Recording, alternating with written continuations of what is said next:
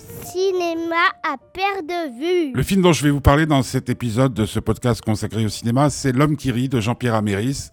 Euh, avec euh, plein d'acteurs que l'on aime, euh, dont Christa Terret, puis il y a aussi Gérard Depardieu et Marc-André Marc, pardon, et Marc-André Grondin.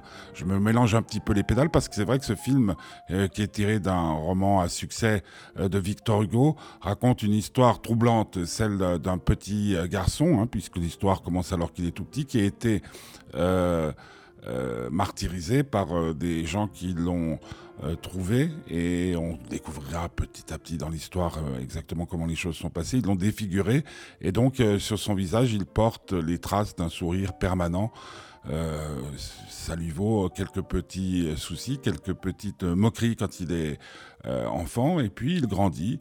il va rencontrer le personnage incarné par Gérard Depardieu qui va le recueillir avec celle avec qui il a été abandonné, qui est une jeune muette. Et ils vont dans un champ de foire devenir très rapidement les héros euh, d'une pièce qui va faire euh, des ravages euh, au point même que la noblesse va s'y intéresser. Et petit à petit d'ailleurs grâce au personnage qui est tenu par Emmanuel Béard l'homme qui rit va devenir un séducteur une star je l'ai déjà dit peut-être et puis après ben il va bien sûr en prendre plein la poire ce qui est assez logique donc un très beau film de Jean-Pierre Améris qui est aussi à l'aise dans les adaptations de grands romans euh, que dans les histoires qu'il nous raconte dans notre vie, dans lesquelles on parle de notre vie de tous les jours.